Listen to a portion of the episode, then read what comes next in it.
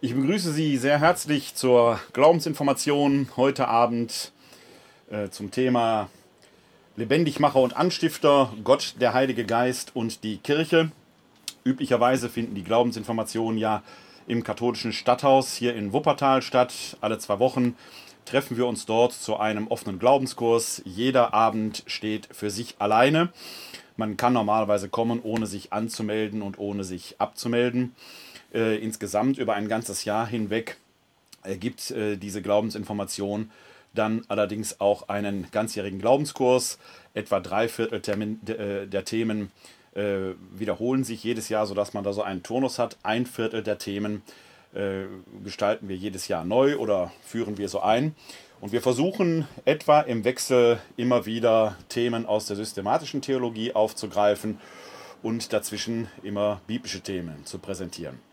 Heute Abend geht es um das Thema Lebendigmacher und Anstifter, Gott, der Heilige Geist und die Kirche. Damit haben wir einen zentralen Aspekt unseres Glaubensbekenntnisses vor uns, mit dem wir uns heute beschäftigen wollen. Wie gesagt, üblicherweise treffen wir uns dafür im katholischen Stadthaus in einer offenen Runde. Weil wir wegen der Corona-Pandemie ja immer noch Einschränkungen haben, findet die Glaubensinformation in diesem Moment als Webinar statt. Sie können sich live zuschalten, wenn Sie auf die Homepage gehen www.katholische-citykirche-wuppertal.de. Dort finden Sie den Link. Sie könnten aber auch jetzt noch äh, anklicken www.kck42.de slash Webinar. Dann kommen Sie hier direkt in dieses Webinar hinein. Sie können aber auch live via Facebook zuschauen. Äh, Im Nachhinein werde ich das Video, das ich mitschneide, äh, dann auch äh, einstellen bei YouTube, sodass Sie sich das dann noch anschauen können oder die Audiodatei als Podcast zum Nachhören dann entsprechend bereitstellen. Ich freue mich, wenn Sie live zuschauen. Äh, würde Sie jetzt äh, fast lieber, nicht fast lieber, sondern ich würde Sie viel lieber live im katholischen Stadthaus begrüßen. Aber ich hoffe, dass wir auch auf diese Weise miteinander verbunden sind. Ja, Gott, der Heilige Geist und die Kirche, Lebendigmacher und Anstifter, so lautet das Thema des heutigen Abends. Und wir haben damit einen ganz wichtigen Artikel des Glaubensbekenntnisses vor uns. Denn wir beten ja im Glaubensbekenntnis im vierten Artikel, wenn man so will.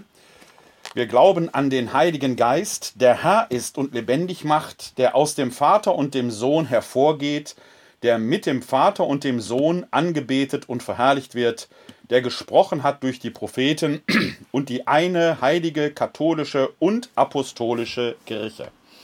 Man kann an dieser Stelle schon sehen, dass ähm, der Artikel des Heiligen Geistes äh, mit dem Artikel der Kirche aufs engste miteinander verbunden ist und diese beiden Artikel zwingend zusammengehören.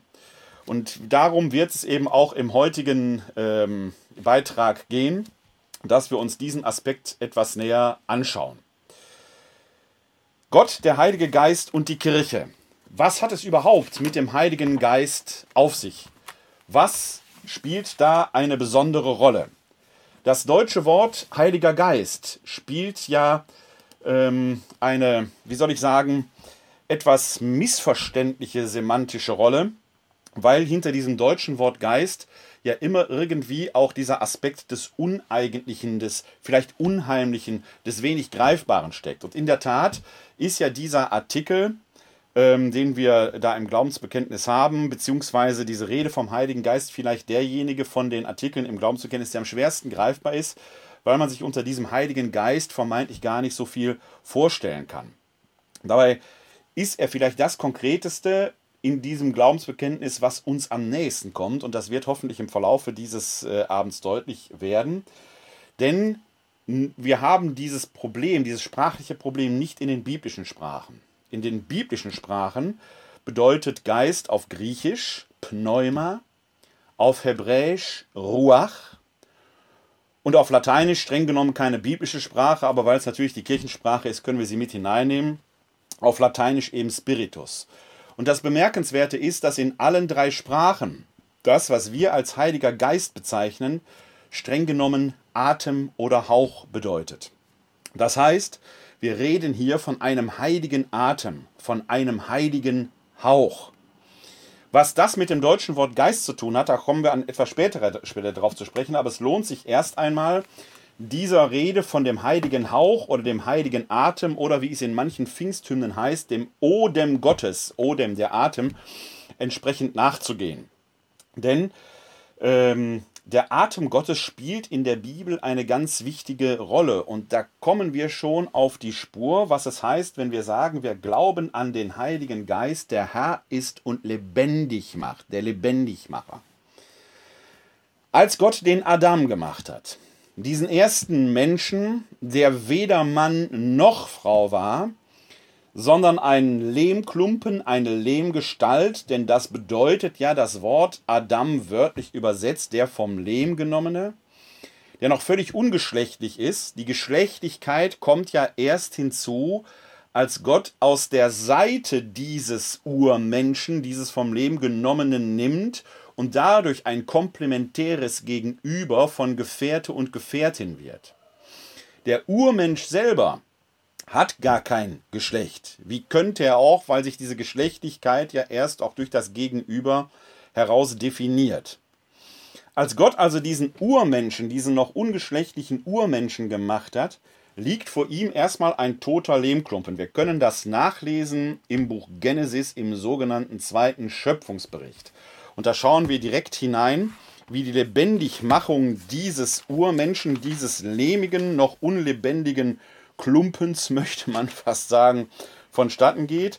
Und da sind wir im zweiten Kapitel in Vers 7. Und da heißt es in der Einheitsübersetzung von 2016, da formte Gott der Herr den Menschen Staub vom Erdboden und blies in seine Nase den Lebensatem. So wurde der Mensch zu einem lebendigen Wesen. Und das ist jetzt das Bemerkenswerte. Das Leben kommt durch den Hauch Gottes. Was atmet, lebt. Was nicht atmet, lebt nicht. Das hier in diesem Mythos, in diesem Schöpfungsmythos, dem sogenannten zweiten Schöpfungsbericht, das so praktisch beschrieben wird, kann man ja allein phänomenologisch schon nachvollziehen. Wenn, als ich einen Erste-Hilfe-Kurs gemacht habe, damals vor 35 Jahren, vor über 35 Jahren für den Führerschein damals, diese erste Hilfe am Unfallort, was man ja bis heute, glaube ich, in, ähm, für den Führerschein machen muss, ging es genau um diese Frage, ähm, wenn es um eine Lebensprobe geht. Der Puls und der Herzschlag kann so niedrig und wenig fühlbar sein, dass das Ertasten des Pulses alleine möglicherweise gar nicht hinreichend ist, um zu gucken, ist noch Leben in diesem Menschen, der vor einem liegt.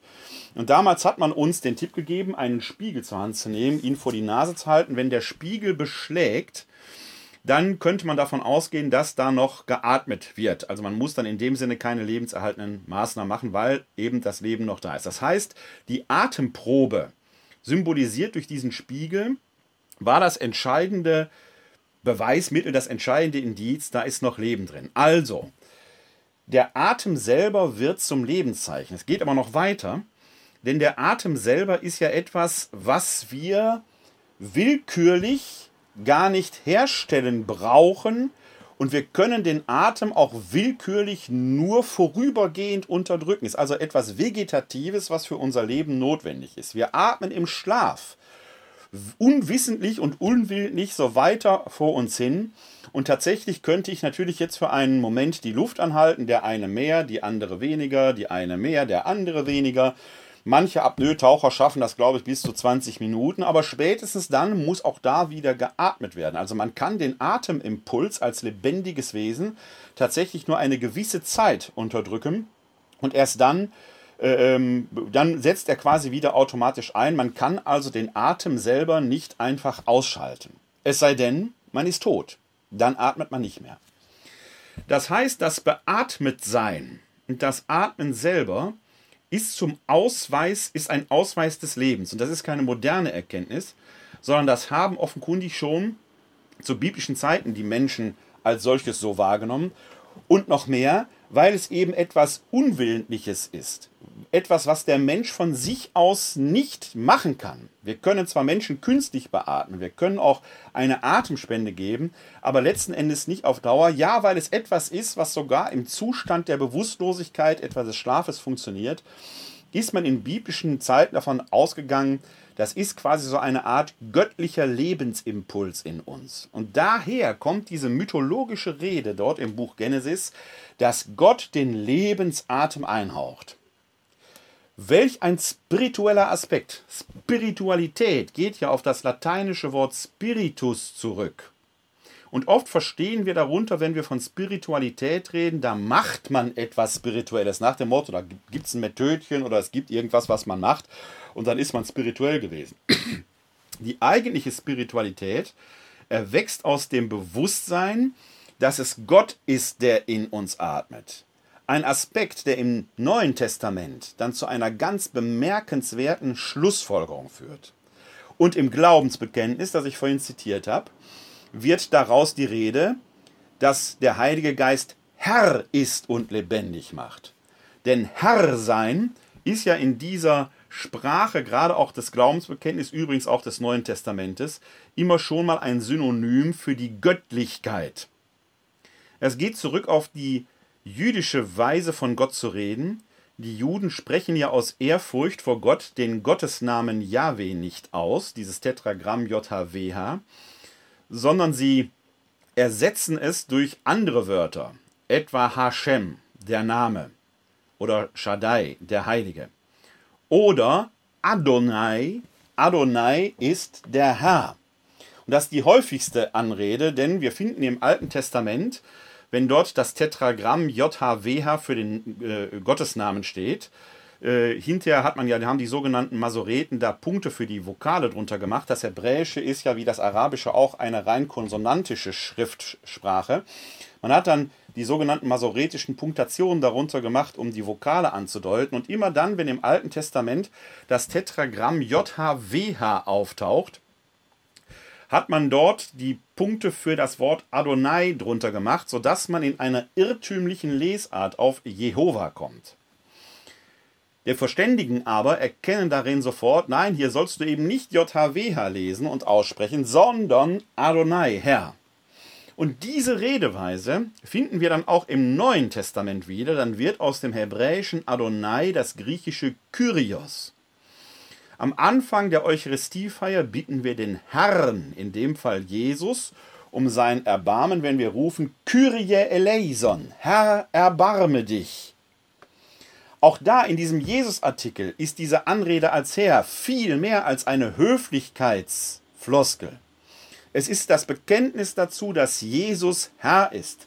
So heißt es ja auch im Glaubensbekenntnis, in dem Artikel, von dem, in dem von Jesus die Rede ist, dass wir an den einen Herrn Jesus Christus, Gottes eingeborenen Sohn und so weiter glauben. Und hier in dem Artikel des Heiligen Geistes wiederholt sich das wieder. Der Heilige Geist ist Herr. Er ist Gott. Er ist göttlichen Ursprungs, aber nicht einfach nur so als Hauch, sondern im Heiligen Geist nimmt Gott quasi selbst Wohnsitz im Menschen. Es ist also gar nicht der Mensch, der atmet, Sauerstoff, Stickstoff, was weiß ich, was für ein Gemisch, bisschen Kohlendioxid und so weiter, sondern es ist Gott, der im Menschen atmet. Biblisch finden wir diese Begründung aber nicht nur im Buch Genesis, sondern zum Beispiel auch im Psalm 104. Und da wird das sehr sinnfällig, dieses Verhältnis von atmen oder beatmet, lebendig, unbeatmet, tot oder gestorben. Wenn wir da im Psalm 104 den Vers 29 und folgenden lesen und hören, lesen wir dort, Verbirgst du dein Angesicht, sind sie verstört, nimmst du ihnen den Atem, so schwinden sie hin und kehren zurück zum Staub. Du sendest deinen Geist, also deinen Atem, du sendest deinen Atem aus, sie werden erschaffen, und du erneuerst das Antlitz der Erde. Also in diesen beiden Versen aus dem Psalm 104, Vers 29 und folgender, wird dieser Zusammenhang von beseelt, beatmet, atmend, beziehungsweise unbeatmet, nicht mehr atmend, tot, sehr phänomenologisch und handgreiflich deutlich. Was atmet, trägt Gott in sich. Was nicht atmet, ist tot. Was atmet, ist lebendig. Gott gibt Leben durch den Atem. Deswegen ist der göttliche Atem der Lebendigmacher. Das könnte man natürlich jetzt nicht nur theoretisch, sondern rein praktisch weiterentfalten, weil man natürlich sofort einwenden kann, aber es sind doch nicht nur Menschen, die atmen. Auch die Tiere atmen, vielleicht sogar die Pflanzen, da streiten sich zumindest die Wissenschaftler drüber. Und in der Tat findet sich dieser Gedanke ja auch im Alten Testament, im Psalter wieder. Wenn wir etwa den letzten Psalm von den 150 lesen, also der Schlusspsalm, der große Schlussakkord, dann betet der Psalmist da geradezu jubelnd Halleluja.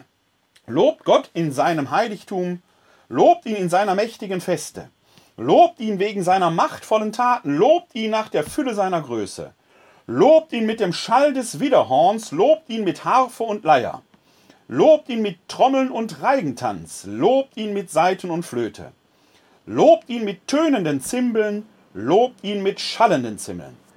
Alles, was atmet, lobe den Herrn, Halleluja. Wohlgemerkt, alles, was atmet, soll den Herrn loben. Alles. Nicht nur die Menschen, sondern alles, was beatmet ist. In der englischen Sprache wird das sogar deutlich, wenn man die Tiere, die ja zweifelsohne atmen, als Animal bezeichnet. Und in Animal steckt das lateinische Wort für Seele Anima drin. Animieren ist jemand dazu anzuleiten, etwas zu tun, also vom Geist getrieben zu sein. Man merkt also hier eine Engführung auf etwas, was bei der Taufe angeblich passiert, dass man ja den Heiligen Geist bekommt, nimmt die eigentliche Qualität dessen, was mit der Geistgabe verbunden ist, nicht in der ganzen Weite ernst und als solches wahr. Kommen wir aber an späterer Stelle nochmal drauf zu sprechen, weil das ein ganz wichtiger Aspekt ist. Und ich möchte jetzt nicht vorweggreifen. In zwei Wochen werden wir uns mit dem Thema des Heiligen Geistes nochmal intensiver aus der biblischen Perspektive befassen. Heute reiße ich hier manches nur an, was wir in zwei Wochen dann etwas vertiefter betrachten werden. Also es ist schon deutlicher geworden, dass in dieser Rede vom Atem Gottes dieser Aspekt des Lebendigmachens nicht nur drinsteckt, sondern der Geist Gottes als Atem Gottes ist der Lebendigmacher. Das ist übrigens noch ein Aspekt, der in einer weiteren Weise ausgefaltet wird, denn wenn der Heilige Geist in uns Menschen wohnt, dann sind wir selber ja Wohnsitz Gottes. Ein Wohnsitz Gottes wird im Alten Testament aber als Tempel bezeichnet. Der Tempel in Jerusalem war eben die Stätte, wo Gott wohnte. Später wird man dort in frühjüdischer Zeit von der Shechina sprechen, die dort Wohnsitz nahm. Und immer dann, wenn Gott seine Gunst dem Volk Israel erzielt, erhebt sich die Shechina, also die Herrlichkeit Gottes, und wandert auf den Nachbarhügel, den Ölberg. Wenn die Gunst Gottes wieder zurückkehrt zu Israel, kommt, zieht sie wieder in den Tempel ein. Also der Tempel ist der Wohnsitz Gottes. Wenn aber, und das ist die Erkenntnis der frühen Christen, vielleicht sogar die Erkenntnis der hellenistischen Christen in Antiochia, wo man anfing, Heiden zu taufen, wenn Gott im Menschen wohnt, wenn alles, was atmet, Wohnsitz Gottes ist, insbesondere die Menschen, dann kann es erstens keinen exklusiven Aspekt mehr geben. Man kann also die Gottnähe nicht mehr allein auf das auserwählte jüdische Volk übertragen. Deshalb kommt man ja in Antiochia da drauf, nicht nur, aber es ist eine, eine Linie davon, eben auch Heiden zu taufen. Und in der Tat lesen wir in der Apostelgeschichte die Bekehrung des heidnischen Hauptmanns Cornelius. Der wird von Petrus getauft. Und der Petrus wird in seiner Pfingstrede, und das sind zwei Texte, die schauen wir uns dann beim nächsten Mal in zwei Wochen etwas näher an, etwas genauer an, wird in seiner Pfingstrede noch sagen, lasst euch taufen, damit ihr den Heiligen Geist empfangt. Als er zum heidnischen Hauptmann Cornelius kommt, erkennt er, dass dieser schon im Besitz des göttlichen Geistes ist, obwohl er nicht getauft war. Der ist schon da. Und er vollzieht quasi die Taufe als eine nachträgliche Legitimation. Das heißt, selbst der Judenchrist Petrus, damals sicherlich schon Leiter der Jerusalemer Urgemeinde, erkennt, dass Gottes Geist sich nicht an die Taufe hält, sondern der weht, wo er will. Für Paulus aus der Antiochener Schule, der große Heidenmissionar, geht das aber noch weiter.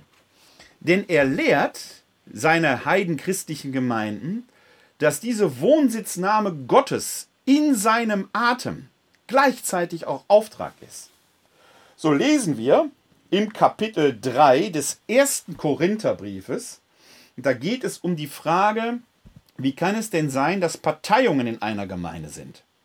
Klar, ist normal, ist menschlich, dass es so Sympathien gibt. In Korinth gab es eine Petruspartei, es gab eine Apollos-Partei, es gab eine Pauluspartei, es gab eine Christuspartei. Bei aller Unterschiedlichkeit und bei aller Vielfalt, die vielleicht wünschenswert und notwendig ist, ist trotzdem Einheit das Gebot der Stunde. Und da spricht Paulus in einem eschatologischen Ausblick, wo er sagt, es kommt letztendlich nicht darauf an, wer die schönsten Worte macht, sondern welches Werk bleibt die Tat, das Ergebnis zählt. Oder um es mit Helmut Kohl zu sagen, wichtig ist, was hinten rauskommt. Und dann wagt er einen eschatologischen Ausblick. Den nehme ich vorweg an dieser Stelle, diesen eschatologischen Ausblick. Und dann achten Sie bitte auf die Stelle, wo vom Tempel die Rede ist. Und da spielt der Geist eine wichtige Rolle. Paulus schreibt, 1. Korintherbrief, Kapitel 3, Verse 10 bis 17. Der Gnade Gottes entsprechend, die mir geschenkt wurde, habe ich wie ein weiser Baumeister den Grund gelegt, ein anderer baut darauf weiter. Aber jeder soll darauf achten, wie er weiterbaut. Denn einen anderen Grund kann niemand legen als den, der gelegt ist, Jesus Christus. Ob aber jemand auf dem Grund mit Gold, Silber, kostbaren Steinen, mit Holz, Heu oder Stroh weiterbaut, das Werk eines jeden wird offenbar werden, denn der Tag wird es sicher, sichtbar machen, weil er sich mit Feuer offenbart. Und wie das Werk eines jeden beschaffen ist, wird das Feuer prüfen. Hält das Werk stand, das er aufgebaut hat, so empfängt er Lohn. Brennt es nieder, dann muss er den Verlust tragen, er selbst aber wird gerettet werden, doch so wie durch Feuer hindurch. Wisst ihr nicht, dass ihr Gottes Tempel seid und der Geist Gottes in euch wohnt?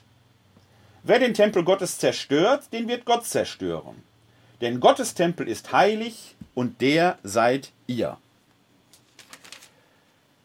Ein paar Kapitel später, und das nehme ich noch mit hinein, wird Paulus folgenden Satz sagen. Jetzt muss ich den Satz eben kurz suchen. Vers 9 ist das, glaube ich.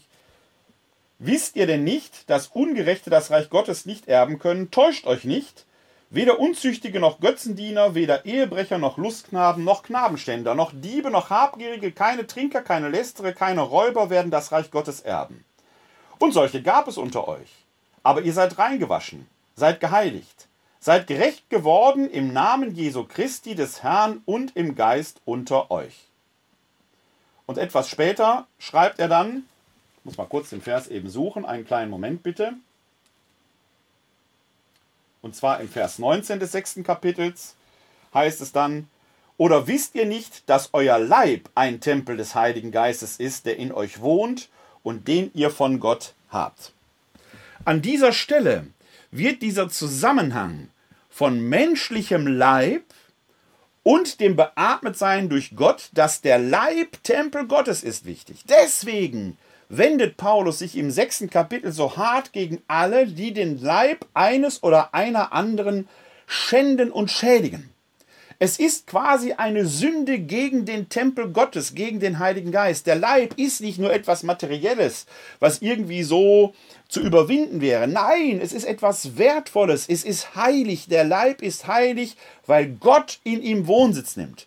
Und wer einen anderen Tempel Gottes verdirbt, sei es psychisch, sei es physisch, versündigt sich immer auch gegen Gott. Warum? Weil Gottes Geist der Lebendigmacher ist und Gott im Menschen selbst wohnt.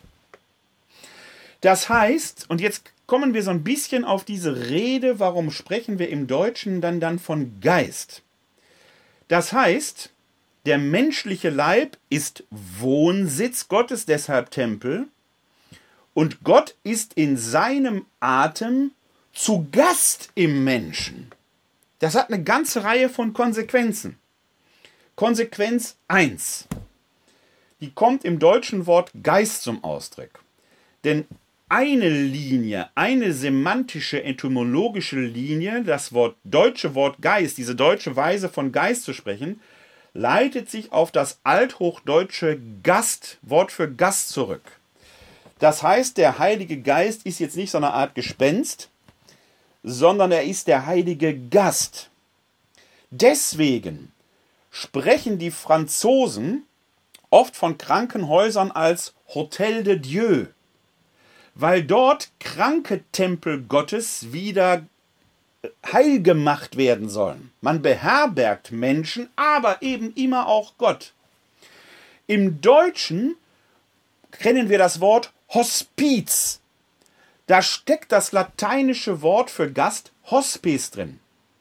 Denn in den lateinischen Hymnen zum Heiligen Geist ist von dem Heiligen Geist oft vom Hospes Anime die Rede, vom Gast der Seele. Auch da spielt wieder dieses Gastsein, dieses Wohnsitzneben eine Rolle.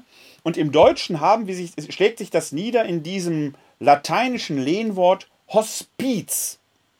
Das ist ein Gasthaus. Nicht nur ein Sterbehaus oder ein Krankenhaus. Es ist das Gasthaus Gottes, weil dort die einkehren, deren Leiber, deren Körper krank sind, vielleicht sogar dem Tod geweiht sind, aber weil der Leib von Gott selbst durch seine Wohnsitznahme geheiligt ist, bezeichnet man sie eben auch als Gasthäuser Gottes. In der mittelalterlichen Stadt gibt es übrigens eine sehr bemerkenswerte, interessante Konzeption. Wir finden ja oft im Mittelalter in den Städten in der Mitte eine Kirche, die mal die Keimzelle für die Stadtbildung war.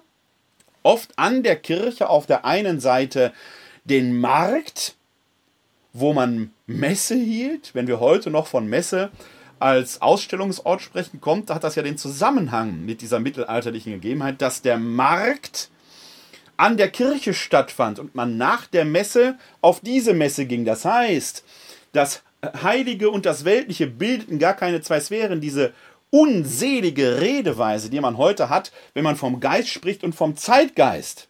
Sehr irreführend. Diese Unterscheidung kannte man im Mittelalter gar nicht. Das Heilige in der Kirche hatte mit dem Heiligen in der Welt zu tun. Also, wir haben hier auf der einen Seite die Kirche, dann hier den Markt. Auf der anderen Seite der Kirche, vom Markt weg, war oft der Kirchhof, wo die Verstorbenen beerdigt wurden, der Friedhof.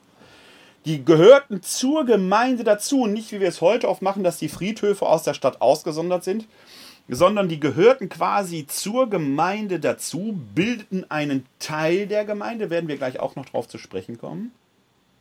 Denn das sind dann ja alles mal ehemalige Tempel Gottes. Und auf der gegenüberliegenden Seite des Marktes waren oft die Hospize. Das heißt, das bildete ein Gesamtensemble, in der Mitte die Kirche als Abbild des himmlischen Jerusalem, mit den Toten, die ja jetzt schon am Tisch des Herrn im himmlischen Jerusalem gegenwärtig waren, dem Markt als Ort des irdischen Lebens, quasi das Pendant zum Friedhof, wenn man so will. Das war alles voller Leben gedacht. Und auf der anderen Seite des Marktes, mitten im Leben, das Hospiz, das Krankenhaus oder das Sterbehaus als Gasthaus Gottes, mittendrin im Leben. Nicht, am, wie wir es heute oft haben, schön am Stadtrand gelegen mit schönem Ausblick, sondern mitten im Leben. Hospiz, der Heilige Geist, ist der Heilige Gast. Muss man sich klar machen, was da an Rede hintersteckt. All das spielt eine Rolle, wenn wir das in diesem einen Satz sagen, wir glauben an den Heiligen Geist, der Herr ist und lebendig macht. Gott nimmt Wohnsitz in allem, was atmet. Man kann den Gedanken jetzt sogar noch schöpfungstheologisch weiter ausziehen und die Fragen stellen, wie ist eigentlich unser Umgang mit den Tieren? Wie ist unser Umgang mit der Welt?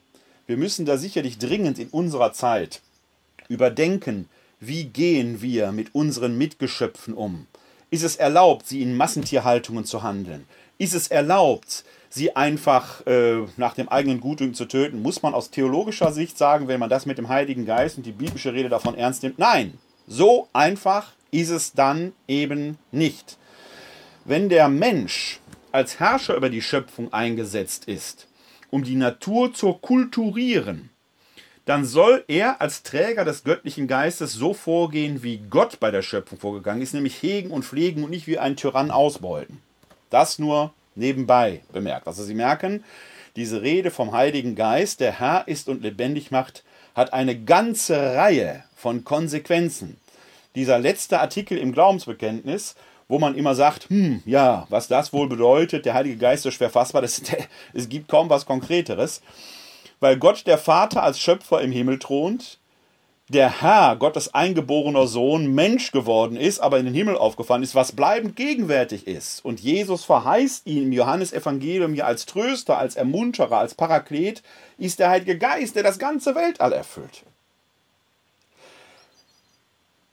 Denn der Heilige Geist ist auch das Schöpfungsprinzip. Als Gott die Welt erschafft, heißt es im ersten Schöpfungsbericht direkt am Anfang, dass Gottes Geist über den Wassern schwebt. Wenn wir das mal trinitätstheologisch auslegen und das auf das Glaubensbekenntnis zurückführen, dann bekennen wir ja vom Vater, dass er der Schöpfer ist der sichtbaren und der unsichtbaren Welt. Wir bekennen vom Sohn, Gottes eingeborenen Sohn, der vor der Zeit gezeugt wurde, dass durch ihn alles geschaffen ist. Und der Heilige Geist ist quasi das Wirkprinzip in der Schöpfung. Wenn wir in aller, aller vorsichtigen Unvollkommenheit die drei Personen Gottes, die ja alle derselbe Gott sind, mal drei Sphären zuweisen wollten, wie gesagt, steiler Versuch, aber das macht es ein bisschen anschaulich, dann wäre die Sphäre des Vaters die göttliche Sphäre, die für uns Menschen nicht zugänglich ist. Der Himmel, wenn Sie so wollen. Der Sohn steht als Mittler genau am Punkt, wo göttliche Sphäre und weltliche Sphäre sich berühren. Durch ihn ist alles geschaffen, er ist der Mittler. Und der Heilige Geist ist das göttliche Wirkprinzip in der Schöpfung. Der Heilige Geist erfüllt das gesamte Weltall. Und diese Erkenntnis zeigt, wie unterkomplex es ist, dann plötzlich vom bösen Zeitgeist zu reden. Wie kann man denn so sicher sein, dass das, die Herausforderung, die sich uns stellen, nicht möglicherweise gerade Wirken und Auftrag des Heiligen Geistes ist? Kann der Geist Gottes überhaupt einen bösen Zeitgeist als Konkurrent dulden? Ich halte das für extrem schwierig. Man muss an dieser Stelle aber vorsichtig sein und die eigenen Gedanken nicht mit den Gedanken Gottes verwechseln. Im Buch des Propheten Jesaja gibt es so einen Satz, da sagt Gott: Meine Gedanken sind nicht eure Gedanken und meine Worte sind nicht eure Geda Worte. Bezogen auf den Heiligen Geist möchte man fast sagen, man darf den eigenen Vogel nicht mit dem Heiligen Geist ohne weiteres verwechseln. Das heißt, man sollte in dieser Erkenntnis, dass es Gottes Geist ist, der in dieser Welt weht, der als lebendig machendes Prinzip diese Schöpfung überhaupt aufrechterhält, sehr vorsichtig sein und etwas dem Zeitgeist, einem bösen Zeitgeist zuzuschreiben und damit abzuwerten. Es könnte sein, dass es gerade der Geist Gottes ist, der sich in der Zeit uns mitteilen will. Die Frage ist, kann es einen konkurrierenden Zeitgeist überhaupt geben? Meine persönliche Meinung ist, ich bin da sehr vorsichtig. Ich glaube nicht. Jedenfalls müssten alle die, die von einem Zeitgeist reden und dann eine Unterscheidung der Geister predigen, an dieser Stelle sehr deutlich machen, warum sie sicher sind, dass es nicht der Geist Gottes ist, der ihnen da begegnet.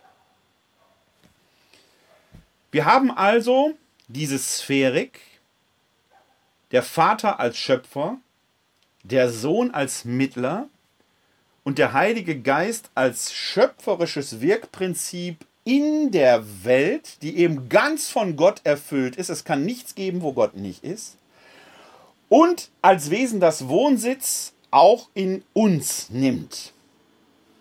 In der römisch-katholischen Gebetspraxis kommt das übrigens an Gebetsenden vor, diese Dreiheit und diese Zuordnung. Und da wird dran deutlich, dass wir, wenn Gott in uns Wohnsitz nimmt, im Prinzip so eine Art Standleitung zu Gott haben. Denn wir können, weil Gott ja in der himmlischen Sphäre anwesend als Vater, von uns aus so ohne weiteres gar nicht zu ihm sprechen. Er ist ja unerreichbar. Niemand kann einfach zu Gott sagen. Also alle Gebete, die Gott sagen, tu dies, tu jenes, die Gott zu so einer Art Oberkellner machen, prallen quasi am Himmel ab und fallen Bumer als Bumerang auf uns zurück. Beispiel: Klein Fritzchen hat für die Mathearbeit nicht gelernt und sagt morgens beim Frühstück, schickt ein Stoßgebet zum Himmel. Hör mal, wenn es dich gibt, eine 2 sollte drin sein. Dann ist die statistische Wahrscheinlichkeit, dass das gelingt, gegeben, aber eher gering.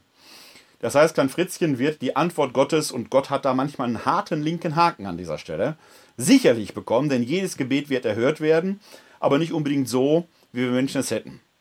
Das ist übrigens ein ganz wichtiger Satz. Jesus sagt ja im Neuen Testament, bittet, dann wird euch gegeben. Und der Nachsatz wird oft vergessen, denn euer Vater im Himmel weiß, was für euch gut ist. Das heißt, wir bekommen immer was. Ob es das ist, was wir gewollt haben, ist eine andere Frage. Wir bekommen etwas, was vielleicht besser ist, auch wenn wir es im ersten Moment nicht als besser empfinden. Das nur nebenbei bemerkt. In der christlichen Gebetspraxis der römisch-katholischen zumal geht der erste Impuls immer von Gott aus. Der Himmel ist so eine Art semipermeable Membran, die ist von seiner Seite aus natürlich durchlässig. Gott spricht zu uns, wir Menschen versuchen es im Geist zu verstehen und erst dann formulieren wir eine Antwort darauf, in Lob, Klage, Dank, Bitte, wie auch immer.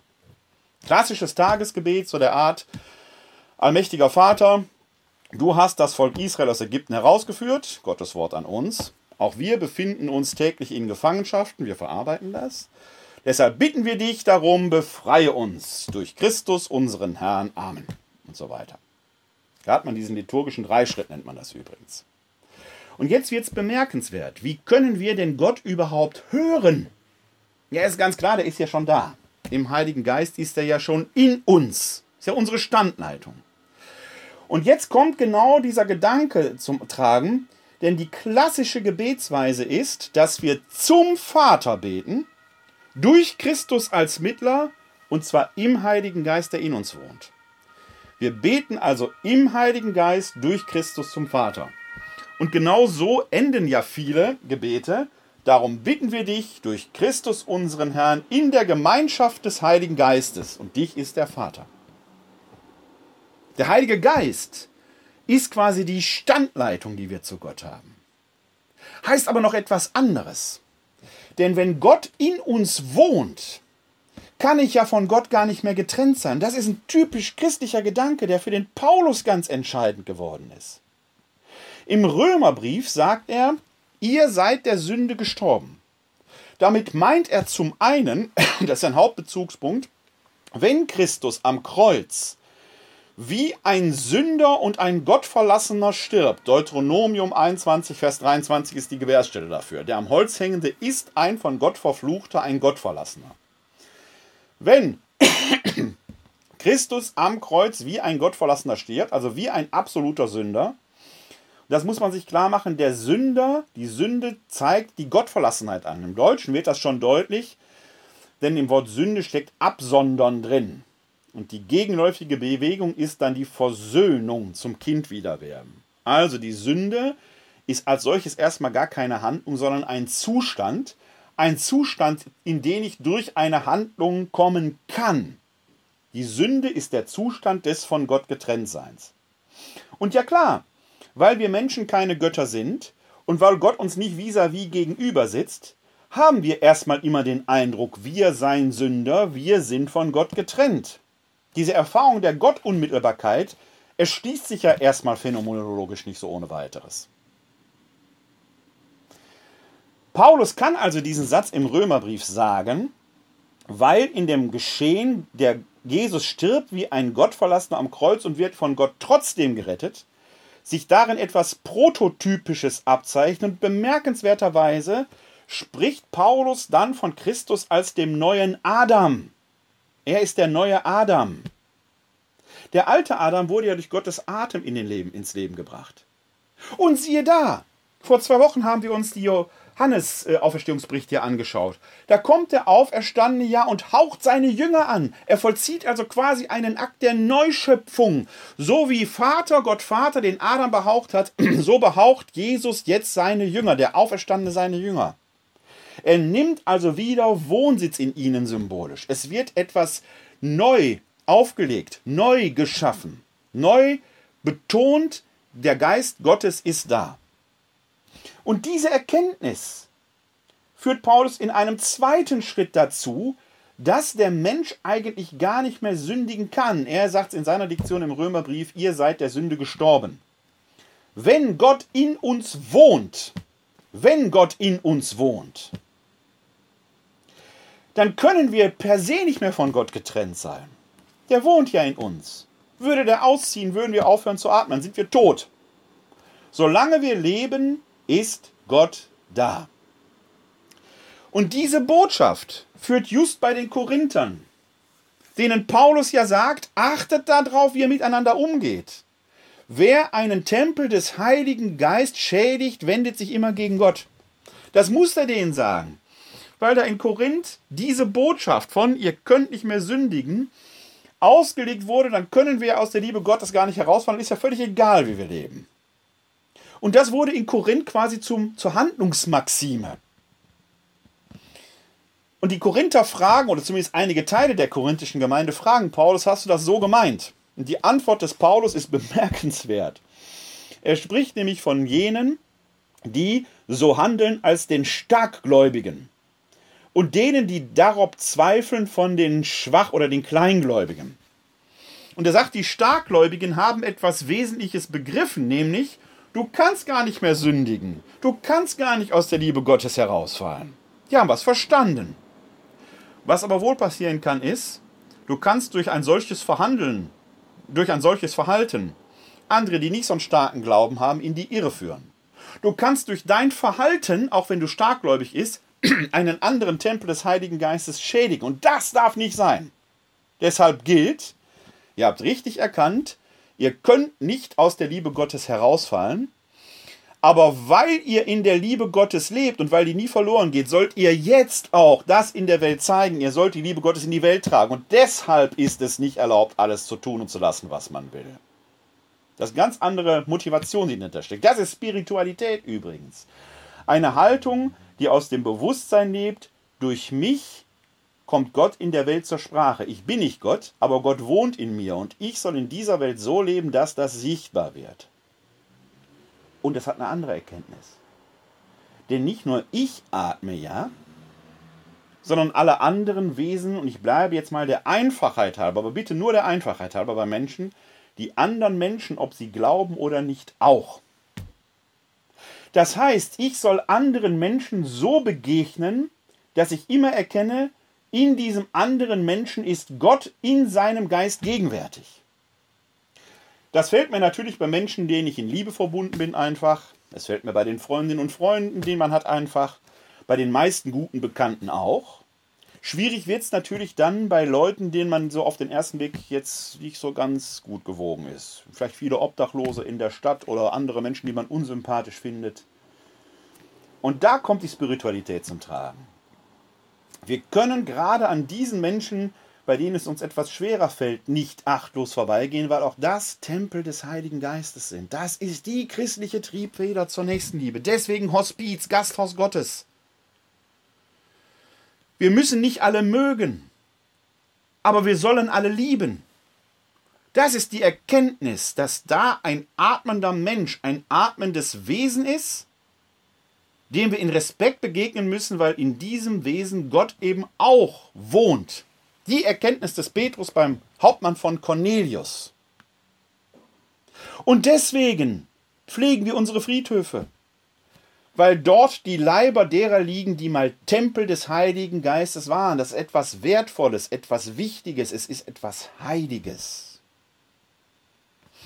Das alles schwingt mit in diesem Bekenntnis, wir glauben an den Heiligen Geist, der Herr ist und lebendig macht. Deswegen singen wir dann auch im Pfingsthymnus und den Pfingsthymnen vom Digitus Dei. Gott ist digital, muss man in diesen Zeiten sagen, gerade wenn wir ein Webinar hier halten, was wir über das Internet streamen. Der Digitus Dei, der Heilige Geist, ist der Finger Gottes. Digitus ist ja der Finger. Der Finger Gottes, der uns führt. Diese Wachsamkeit zu entwickeln. Wir müssen gar nicht Gott bitten und beten, er möge uns ein Zeichen geben, der ist schon da. Er spricht schon längst zu uns.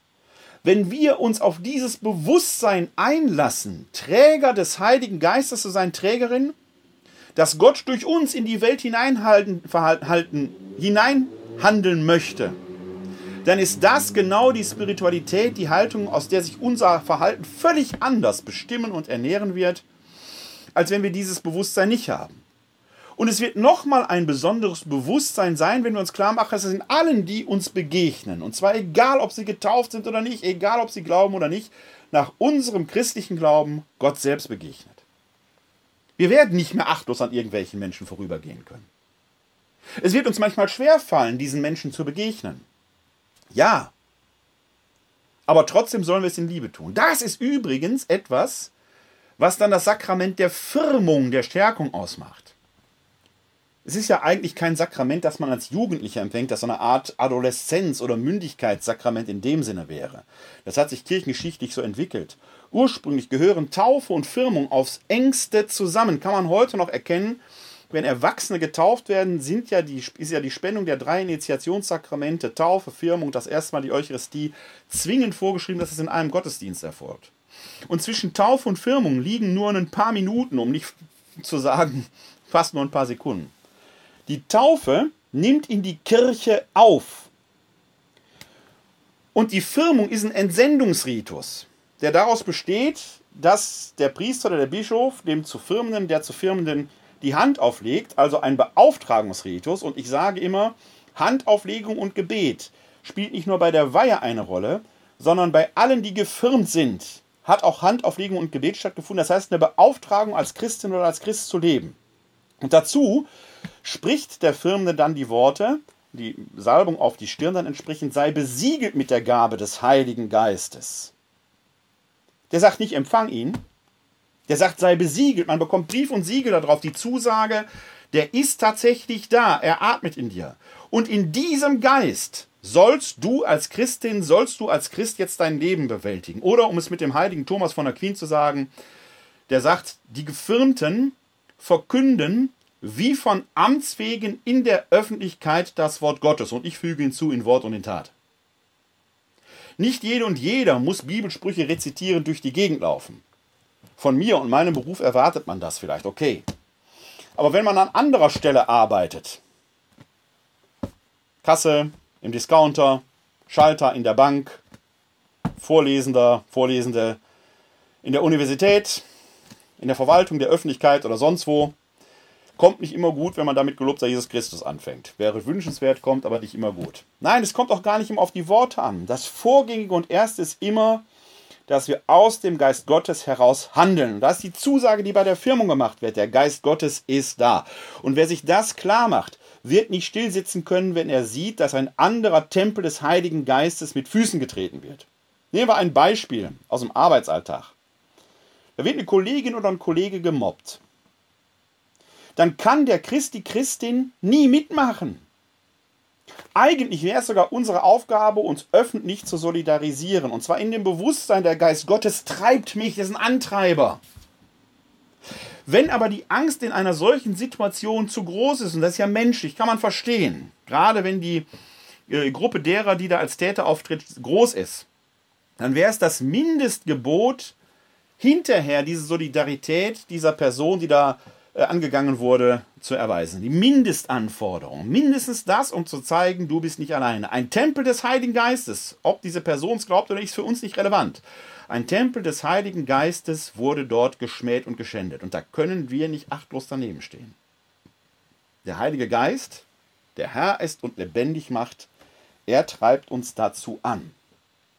Das ist die Erkenntnis, die aus den Schriften heraus erwächst die uns lebendig macht und lebendig macht nicht nur in dem Sinne, ich atme, sondern damit ist eben auch der Auftrag verbunden.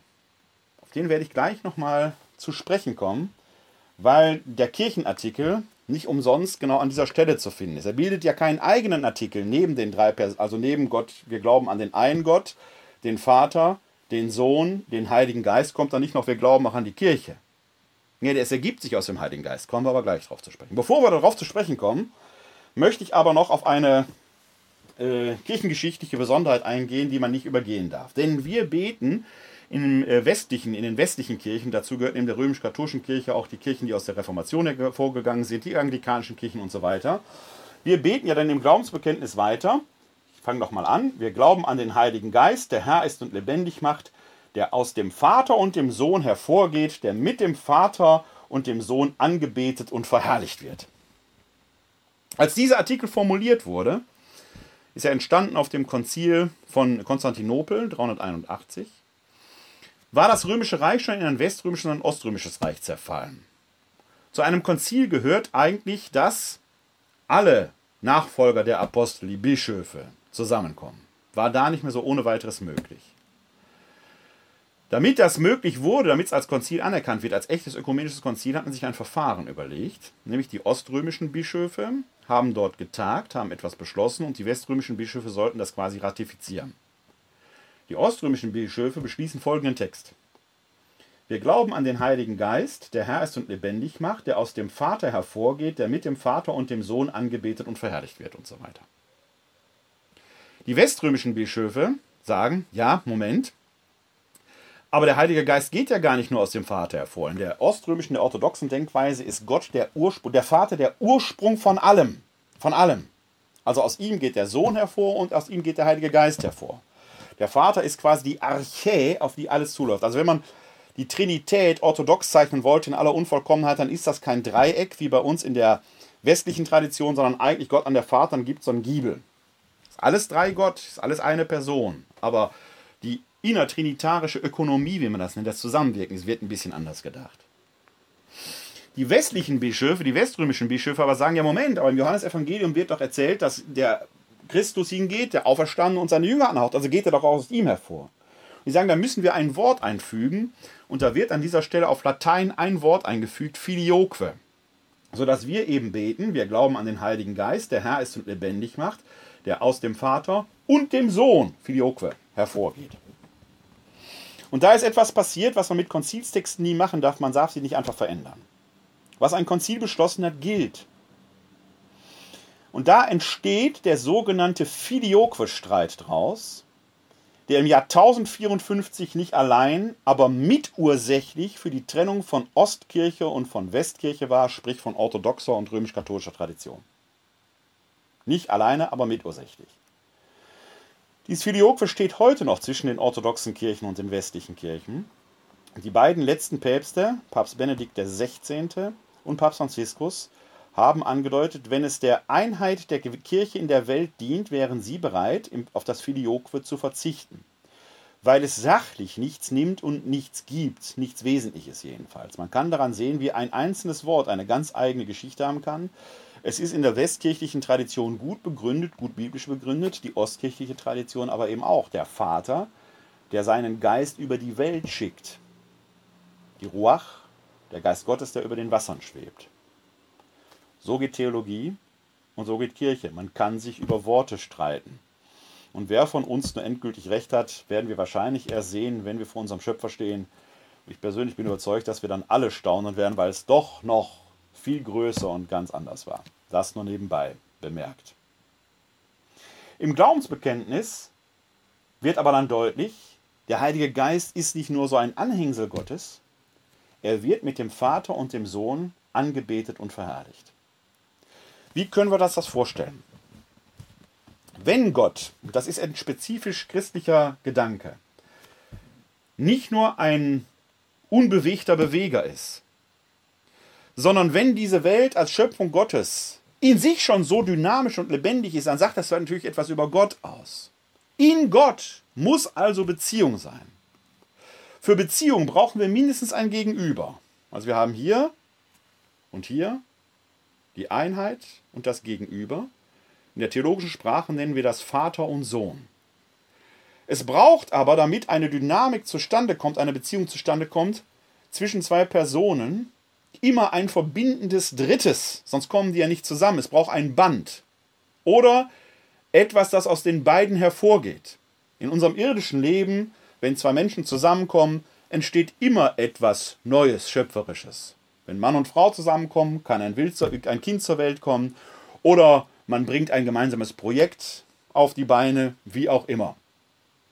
Das Bemerkenswerte aber ist, dass das verbindende Dritte, was aus beiden hervorgeht, sich dynamisch eigenständig macht. Es entwickelt eine Eigendynamik. So ein Kind geht halt irgendwann aus dem Haus.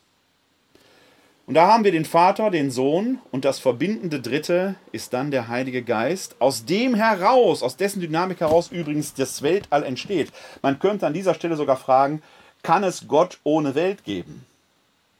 Meiner Hypothese würde ich sagen, nein. Die Welt ist eine zwingende Konsequenz aus dem Gottsein Gottes, aus der Trinität Gottes, aus der innergöttlichen Dynamik. Entspringt die Welt quasi notwendig, nicht als Gnadenakt, sondern als Ergebnis dieser innergöttlichen Dynamik.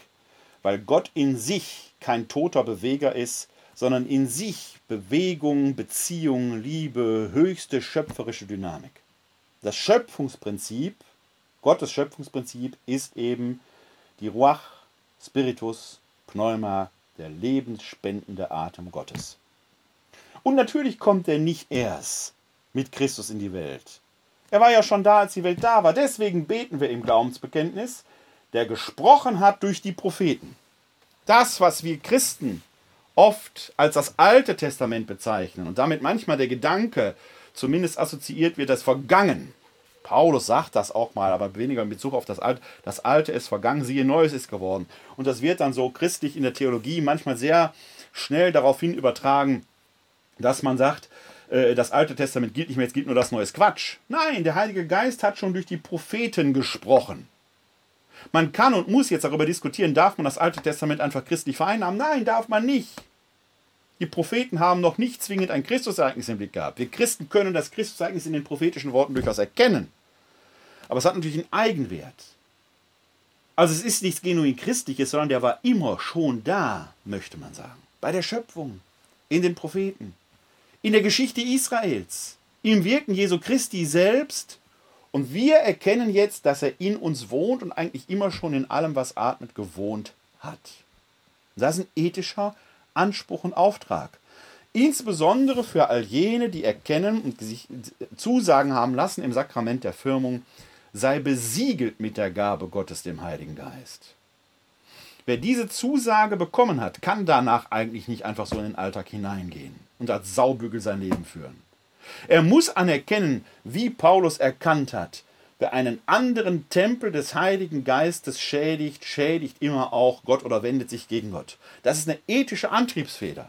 Wer erkannt hat, dass wir nicht aus der Liebe Gottes fallen können, darf sich nicht darauf ausruhen wie auf Lorbeeren und sagen, jetzt können wir tun und lassen, was wir wollen. Er soll diese Liebe Gottes in die Welt reintragen. Das ist Spiritualität, eine ganz grundlegende Haltung, die, und da ist Paulus sich klar, äh, gewiss, übrigens nicht nur Getaufte haben. Er spricht im Römerbrief davon, dass manche Heiden dieses Naturgesetz erkannt haben und aus sich heraus gut handeln.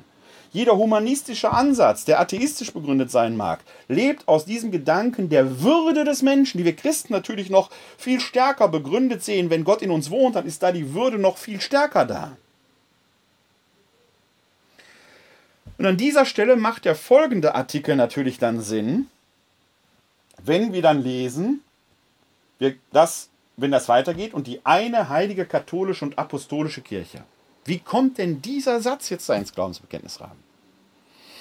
Ist eigentlich relativ einfach. Wenn wir erkannt haben, dass alles, was atmet, Gottes Geist in sich trägt, wenn wir erkannt haben, dass jeder Mensch, egal ob Mann und Frau, egal ob Jude oder Grieche, egal ob Sklave oder Freier, Wohnsitz Gottes ist, Tempel Gottes ist. Es ist erstmal völlig wurscht, ob die getauft sind oder nicht. Der Mensch hat aus sich heraus Würde. Nicht alle Menschen erkennen aber, dass sie Träger des Heiligen Geistes sind oder bekennen sich dazu. Das ist eine typisch christliche Geschichte, übrigens an dieser Stelle völlig unabhängig von der Konfession.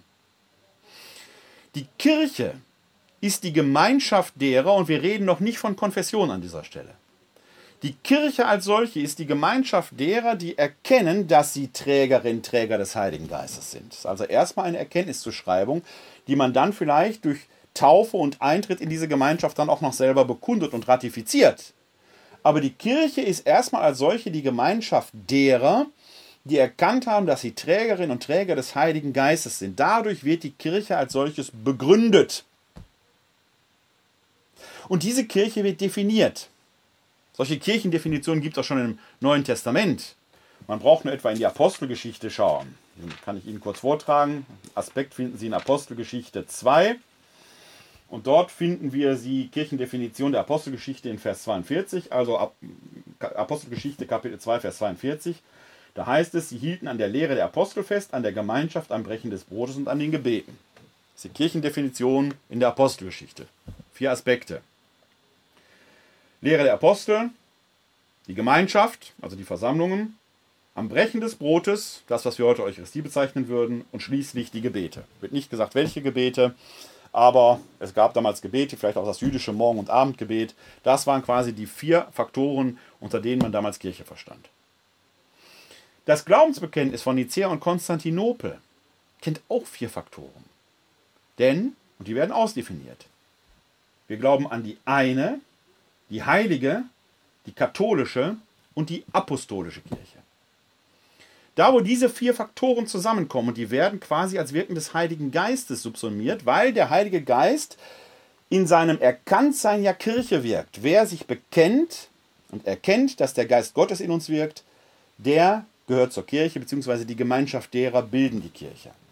Deswegen kann es auch nicht 27 Kirchen geben oder 5 oder 10 oder wie viel auch immer. Es kann immer nur eine Kirche geben, Einheit. Und an dieser Stelle merken Sie, natürlich kennen wir jetzt eine reformierte Kirche und eine lutherische Kirche und eine unierte Kirche und eine russisch-orthodoxe Kirche, eine griechisch-orthodoxe Kirche, eine römisch-katholische Kirche und was weiß ich was alles.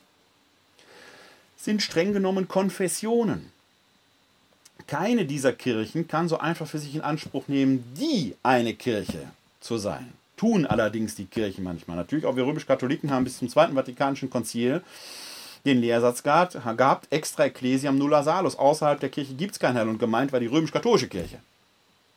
Das Zweite Vatikanische Konzil hat damit Schluss gemacht. Es hat jetzt gesagt, die eine Kirche subsistiert, das ist der theologische Fachausdruck, verwirklicht sich in der römisch-katholischen Kirche. Natürlich haben wir den Königsweg, ist da gar keine Frage. Aber das Zweite Vatikanische Konzil anerkennt, dass auch die anderen Kirchen, ja manchmal sogar andere Religionen, Formen des Heils haben und zum Heil führen können. In der orthodoxen Kirche gilt bis heute übrigens, außerhalb der orthodoxen Kirche gibt es kein Heil. Da ist man als römischer Katholik ein Apostat. Eine schöne Begegnung hier mit dem griechisch-orthodoxen äh, Priester hier aus Wuppertal, Eleftherios Agiropoulos. Dem saß ich vor gut drei Jahren, hatte gerade der große Synod auf Kreta getagt und nochmal die äh, Trennung der beiden Kirchen äh, manifestiert, indem alles, was nicht orthodox war, als ungläubig dargestellt wurde. Und wir saßen da so vertraut am Tisch. Und dann habe ich so einen Scherz gemacht, sag, lieber Eleftherios, wie ist es denn jetzt eigentlich angesichts des Filioque steht ja noch nach wie vor und so, wieso darfst du überhaupt mit mir hier zusammen sitzen? Der große Synod hat auch gerade gesagt, ähm, dass ich ein Ungläubiger sei. Und dann lächelt er mich über das ganze Gesicht an und sagt, wir sollen halt auch unsere Feinde lieben. Da ist es wieder. Auch als Feind bin ich halt Träger des Heiligen Geistes. Ob ich es glaube oder nicht, ist dann so. Scherz beiseite.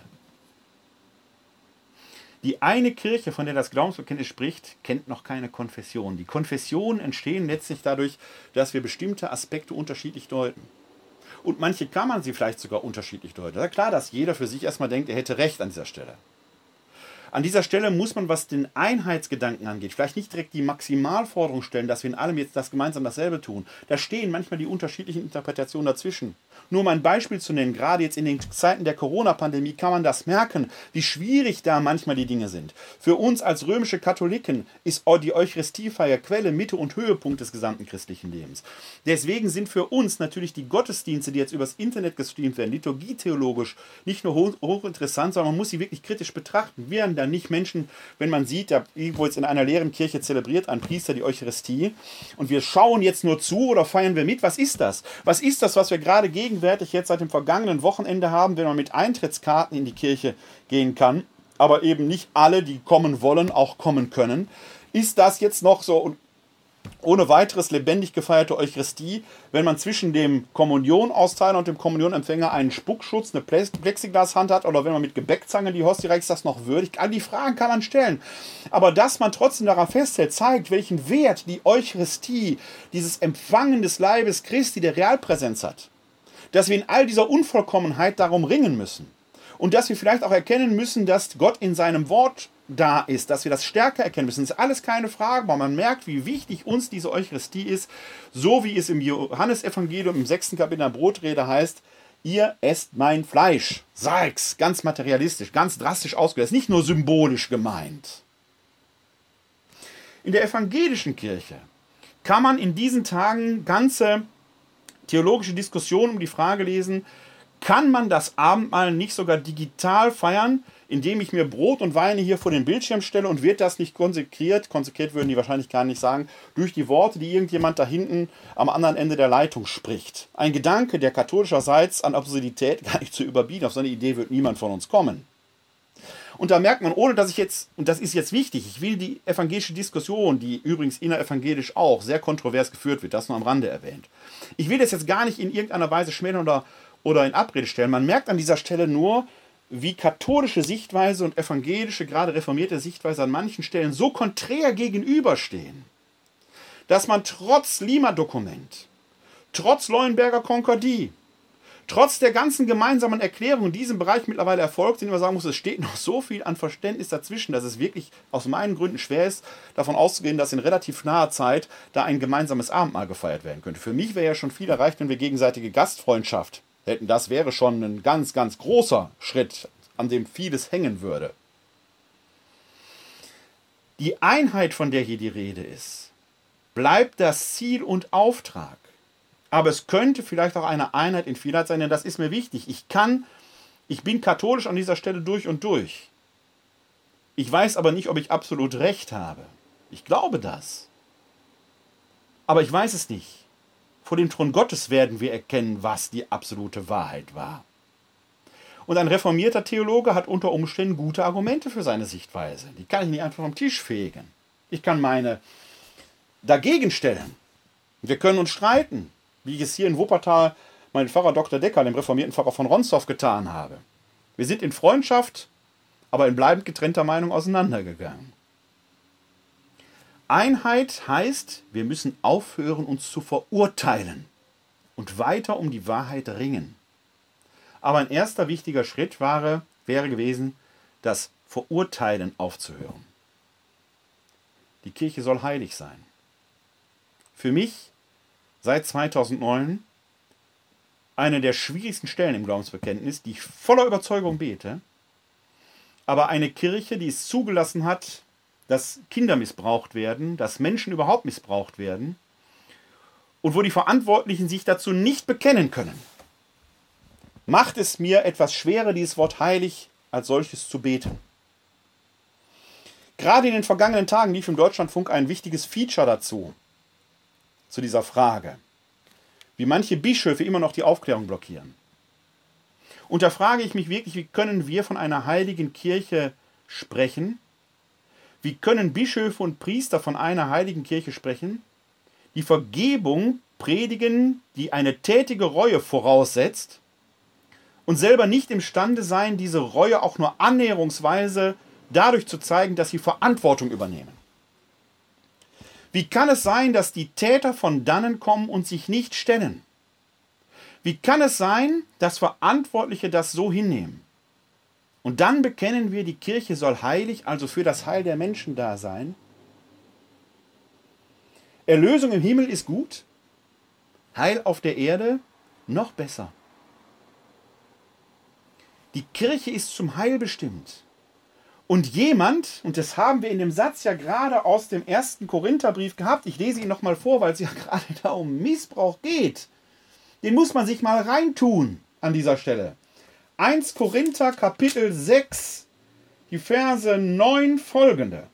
Wisst ihr denn nicht, dass Ungerechte das Reich Gottes nicht erben können? Täuscht euch nicht. Weder Unzüchtige noch Götzendiener, weder Ehebrecher noch Lustknaben, noch Knabenschänder, noch Diebe, noch Habgierige, keine Trinker, keine Lästerer, keine Räuber werden das Reich Gottes erben. Wenn die Kirche zum Heil bestimmt ist, muss sie ernst machen mit diesem Glaubensbekenntnis. Da führt kein Weg dran vorbei. Die Kirche ist katholisch. Das ist ein Punkt, da stolpern viele andere vielleicht drüber. Weil in unserer deutschen Sprache wir mit katholisch eine Konfessionsbezeichnung verbinden. Die ist aber eine Verkürzung. Denn es gibt keine katholische Konfession. Katholisch ist seit Kaiser Theodosius, der übrigens ähm, dieses Konzil von Konstantinopel einberufen hat, ein Wesensmerkmal der Kirche an sich, denn dieses Wort katholisch kommt von katholon, allumfassend. Die Kirche kann nirgendwo in der Welt sagen, ich bin hier nicht zuständig. Kirche ist immer allumfassend, auf das Heil der Menschen allumfassend ausgerichtet. Das kann man missverstehen, weil man Menschen dann zwangsweise zum Heil führen muss, quasi prohibitiv, sie vor sich selbst schützen muss. Auch so eine Geschichte, die wir in diesen Zeiten, Corona-Zeiten haben. Die Prohibition feiert ja wieder fröhlich um Urständ. In dem Fall geht es nicht darum, dass man die Leute davor bewahrt, sich zu betrinken. Von Trinkern war ja die Rede. Sondern dass man alte Leute, die bei klarem Verstand sind, vor sich selbst schützt, damit sie mit anderen nicht sprechen. Das ist auch eine Form von Prohibition. So, ich hoffe, Sie sind wieder da. Meine Leitung war gerade kurz weg. Ich will nicht hoffen, dass es da mit der Prohibition zusammenhängt, äh, die wir, von der ich gerade gesprochen habe. Aber ich hoffe, dass Sie mich jetzt wieder hören und sehen können. Ich bitte, diese kleine Unterbrechung zu entschuldigen.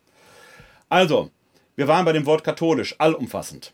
Dass es auf das griechische Katholon zurückgeht, das äh, eben keine Konfessionsbezeichnung, sondern eine Wesensbeschreibung meint.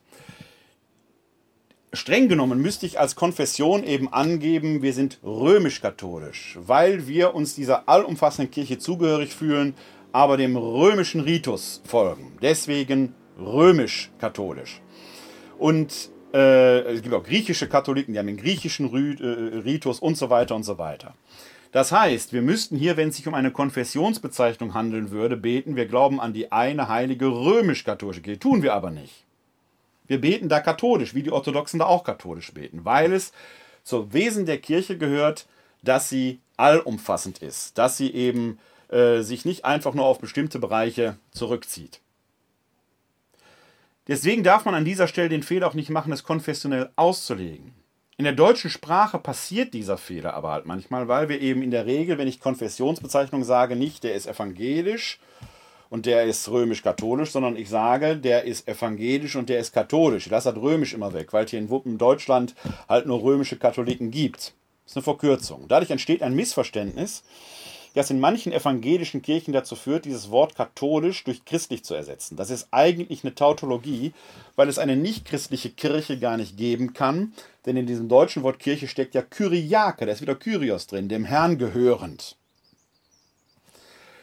Hier aber geht es um ein Bekenntnis zur Katholizität, zur umfassenden Kirche. Und nicht um Konfessionsbeschreibungen. Dieses Glaubensbekenntnis ist konfessionell in dem Sinne nicht festgelegt. Und die Kirche muss viertens apostolisch sein. Wir haben es gerade schon in der Apostelgeschichte gehört, dass der Glaube der Kirche, der, der frühen Kirche, die Lehre der Apostel, dass man daran festhielt, das ist eine Wesensbeschreibung der Kirche von Anfang an. Man hält an der Lehre der Apostel fest. Und das ist bis heute so.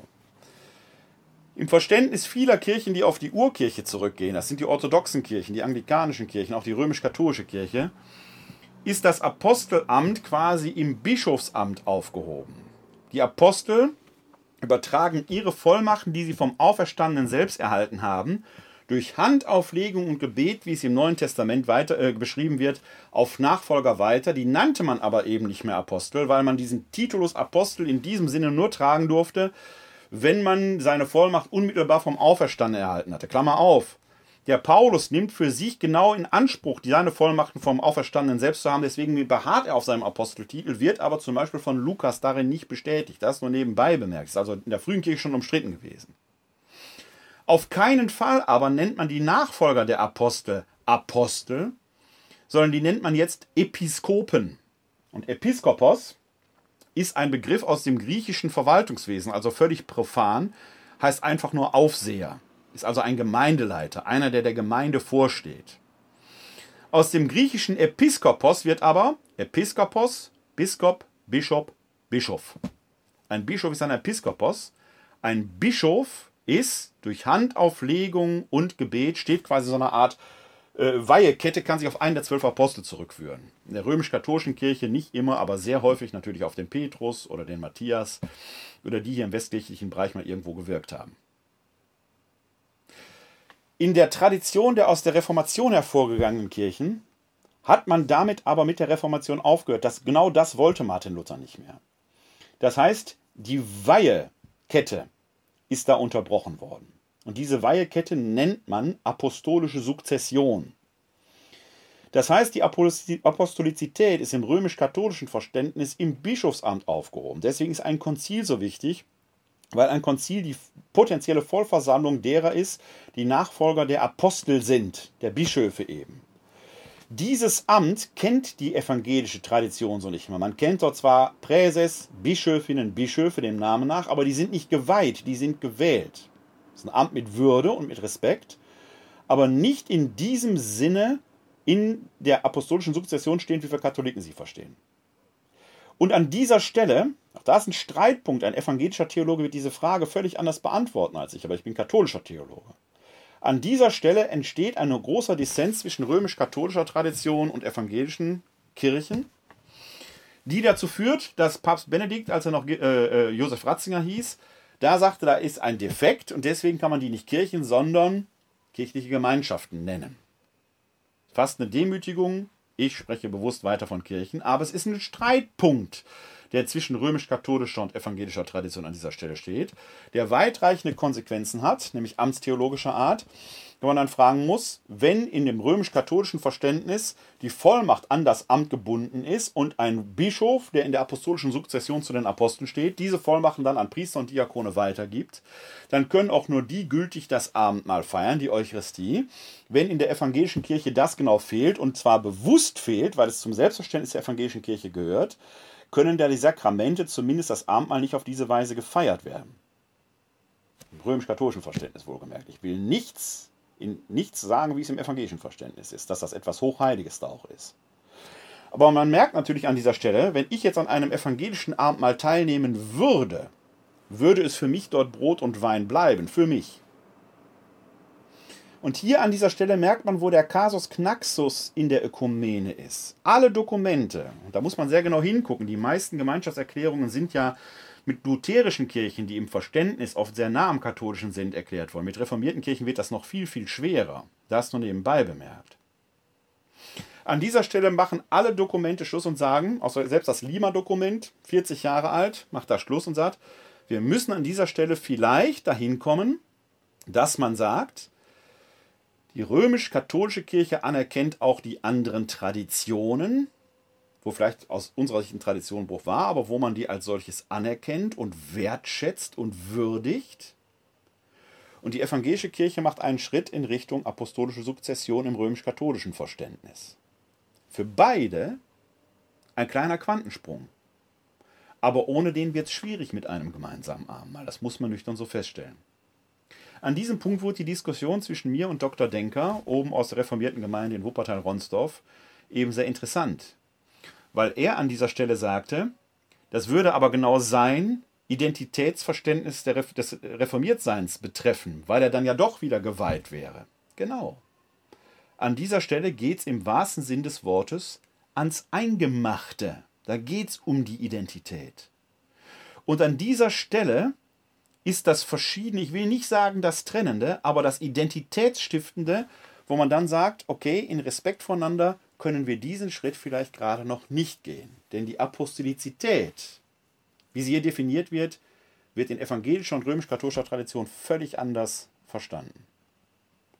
Was uns aber wieder eint ist, die Kirche ist nichts, was unabhängig von Vater, Sohn und Heiliger Geist geglaubt würde, sondern die Kirche ist die Frucht des Wirkens des Heiligen Geistes. Mehr noch, sie ist die Gemeinschaft derer, die anerkennen, Träger und Trägerin des Heiligen Geistes zu sein. Und an dieser Stelle erstmal völlig konfessionsunabhängig.